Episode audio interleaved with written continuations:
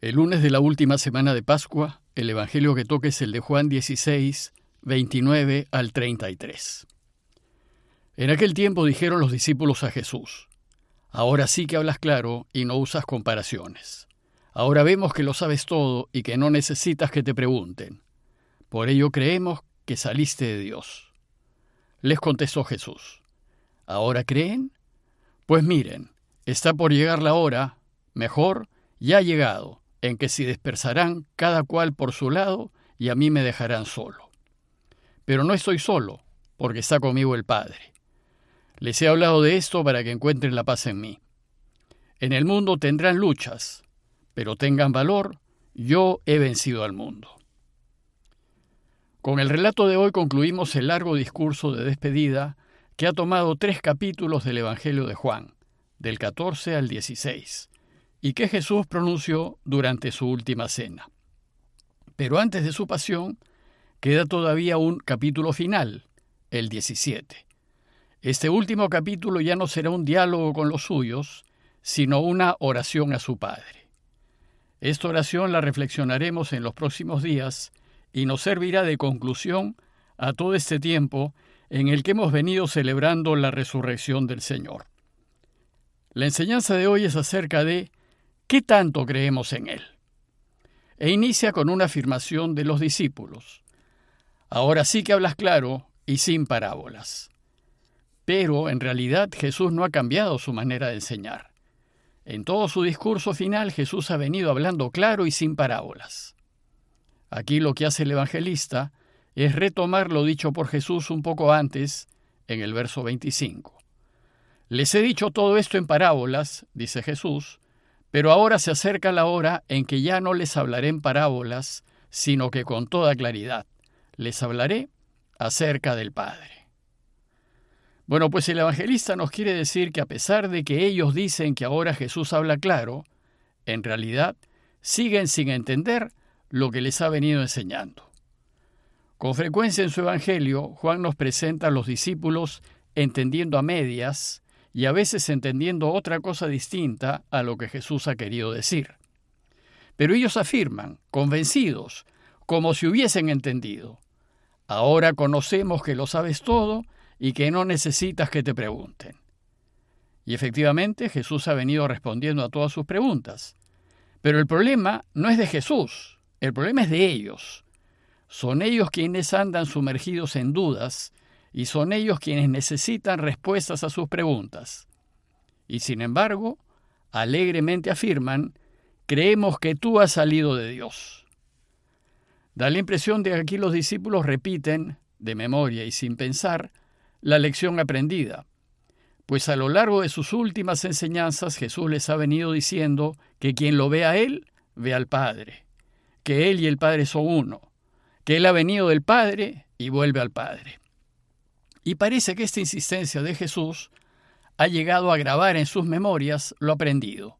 Y por eso dicen, sí, efectivamente, creemos que tú has salido de Dios. Pero, ¿se dan cuenta de lo que están diciendo? ¿En realidad creen que ha salido de Dios? Parece que Jesús tenía sus dudas, por eso les contestó, ¿con que ahora creen? ¿En verdad han entendido lo que afirman o solo repiten lo que les he dicho? ¿Han procesado con su inteligencia lo que les he venido enseñando? ¿O lo han asimilado en lo profundo de sus corazones?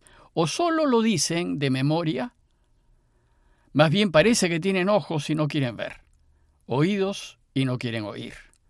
Pues si realmente creyesen que Jesús ha salido de Dios, no se puede entender por qué, cuando lo tomaron prisionero, lo abandonaron. Bueno, pues esto que les pasó a los discípulos nos pasa hoy a muchos de los que nos llamamos cristianos. Parece que no tomásemos en serio las palabras de Jesús, pues a pesar de tener los evangelios a mano, en realidad no llegamos a entender sus enseñanzas. Leemos los textos, los oramos, los meditamos, pero parece que somos impermeables, no nos tocan el corazón, ni reaccionamos, ni nos cambian la vida. Y sin embargo, decimos que creemos y afirmamos que somos sus seguidores. Tal vez nuestro pobre entendimiento se deba a que vivimos tan distraídos con las cosas de este mundo que inconscientemente nos resistimos a asumir sus enseñanzas, pues tenemos temor a perder lo que tenemos y queremos. Me refiero a frases de Jesús como la que nos recoge Lucas en 14, 26 al 27, que dice, Si alguno quiere seguirme y no pospone a su padre, a su madre, a su mujer, a sus hijos, a sus hermanos, a sus hermanas y hasta su propia vida, no puede ser discípulo mío. El que no lleve su cruz y venga en pos de mí, no puede ser discípulo mío. Aquí Jesús dice tan claramente que si no ponemos a Dios primero y no estamos dispuestos a asumir las consecuencias de hacerlo, no podemos ser sus discípulos. Desgraciadamente sucede que no ponemos a Dios primero, ni queremos asumir los problemas que nos vienen por ser veraces y justos, y sin embargo, nos consideramos cristianos. No se entiende. Parece que solamente repetimos en automático lo que nos han enseñado o hemos leído. Pero de repetir lo que hay que creer y realmente creer, hay un abismo. No basta afirmar como loros las convicciones de nuestra fe.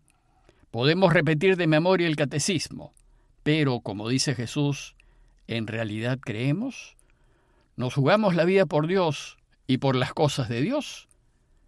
Creer supone una convicción profunda que sale de lo hondo del corazón, que implica toda nuestra persona, que guía nuestra vida y que le da sentido a todo. Y entonces, a partir de esa certeza profunda, todo se hace claro y coherente, y ya no hay espacio para la duda, porque ya no hay dudas. Bueno, pues, esta convicción se pone a prueba en los momentos difíciles de la vida, en esos momentos de pérdidas, de enfermedades y de muertes, en donde todo se desmorona y nada parece salir bien. En esos momentos la pregunta es, ¿en verdad creemos en Él? Pues esto es exactamente lo que Jesús les dice a los suyos. Miren, les dice, se acerca la hora. La hora indica el momento de su pasión y de su muerte. Más aún, les dice, ya ha llegado pues en efecto, pocas horas más tarde Jesús será tomado prisionero y asesinado. Y entonces, cuando lo veamos colgado en la cruz y derrotado, ¿realmente creeremos que Él ha salido de Dios? Y en esas horas de dolor y de pérdidas que a veces pasamos, ¿seguimos creyendo en Él? ¿Creemos que siempre está con nosotros cuando estemos sufriendo problemas y dificultades económicas y de salud? ¿Creemos en Él aún cuando haya muerte y dolor en nuestro entorno? Como ven, aquí Jesús pone en duda la fe de sus discípulos y la nuestra. Y les dice, ¿con qué creen? Ustedes se dispersarán cada uno por su lado y a mí me dejarán solo. Parece pues que su fe en Jesús es solo superficial. No se arraiga en sus corazones, no penetra todo su ser, y por eso no son capaces de soportar nada por él. La fe de los discípulos recién se consolidará con la resurrección del Señor y quedará sellada con la venida del Espíritu Santo. Recién después de la resurrección y ayudados con la fuerza del Espíritu, ellos serán capaces de ofrecer sus vidas y todo lo que tienen por Dios y su causa. Sin embargo, antes de esos acontecimientos, en estos momentos finales de Jesús, aunque ellos afirman que creen en Él, que ha salido de Dios y a Dios vuelve, lo dejarán solo. Pero Jesús les dice que no se inquieten. No estoy solo porque el Padre está conmigo.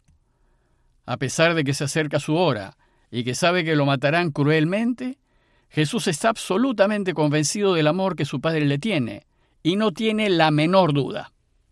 Y de él hay que aprender pues así debe ser el convencimiento que debemos tener del amor que Dios nos tiene, en las buenas y en las malas, en salud y enfermedad, en las riquezas y pobrezas, y en la vida y en la muerte.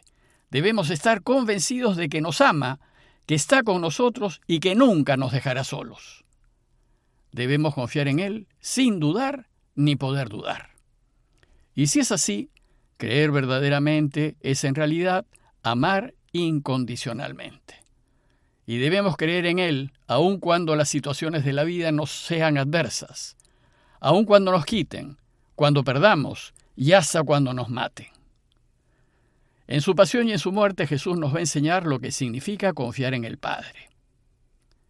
El Señor termina sus enseñanzas y concluye ese largo diálogo con los suyos diciéndoles, Les he hablado de esto para que encuentren la paz en mí. Jesús desea que encontremos paz aún en medio de las dificultades y sufrimientos, pues debemos estar convencidos de que Dios nos ama, que nunca nos dejará y que del mal que suframos siempre sacará el bien. Y concluye diciéndoles, en el mundo tendrán que sufrir. Ya sabemos que si es que vivimos eligiendo la verdad y la justicia y apoyando lo que da vida, quienes viven según los valores del mundo nos harán la vida difícil, y que el sufrimiento, las decepciones, las dificultades de la vida serán inevitables. Jesús termina diciéndonos, pero no se preocupen, tengan valor, yo he vencido al mundo. Es decir, mi camino, dice Jesús, el que les estoy enseñando, es un camino vencedor. Y que a pesar de las dificultades por las cuales tengamos que pasar, Dios siempre estará con nosotros, pues el bien siempre vence al mal y la vida siempre vence a la muerte. En conclusión, los invito a reflexionar en lo siguiente. ¿Qué tan firme es mi fe en Dios? ¿Creemos en Dios solo en los momentos de alegría ¿O creemos también en los momentos de dificultades y pérdidas? ¿Creemos en Él en los momentos en donde no lo sentimos? ¿O solamente creemos en Él cuando las cosas van bien? Pidámosle a Dios su ayuda para creer en Él con el corazón y su gracia para que nos demos cuenta de que el amor que nos tiene es total y que nos ama también en medio de los problemas, dificultades y muertes. Y pedirle también que nos dé la certeza de que nunca nos abandonará. Parroquia de Fátima, Miraflores, Lima.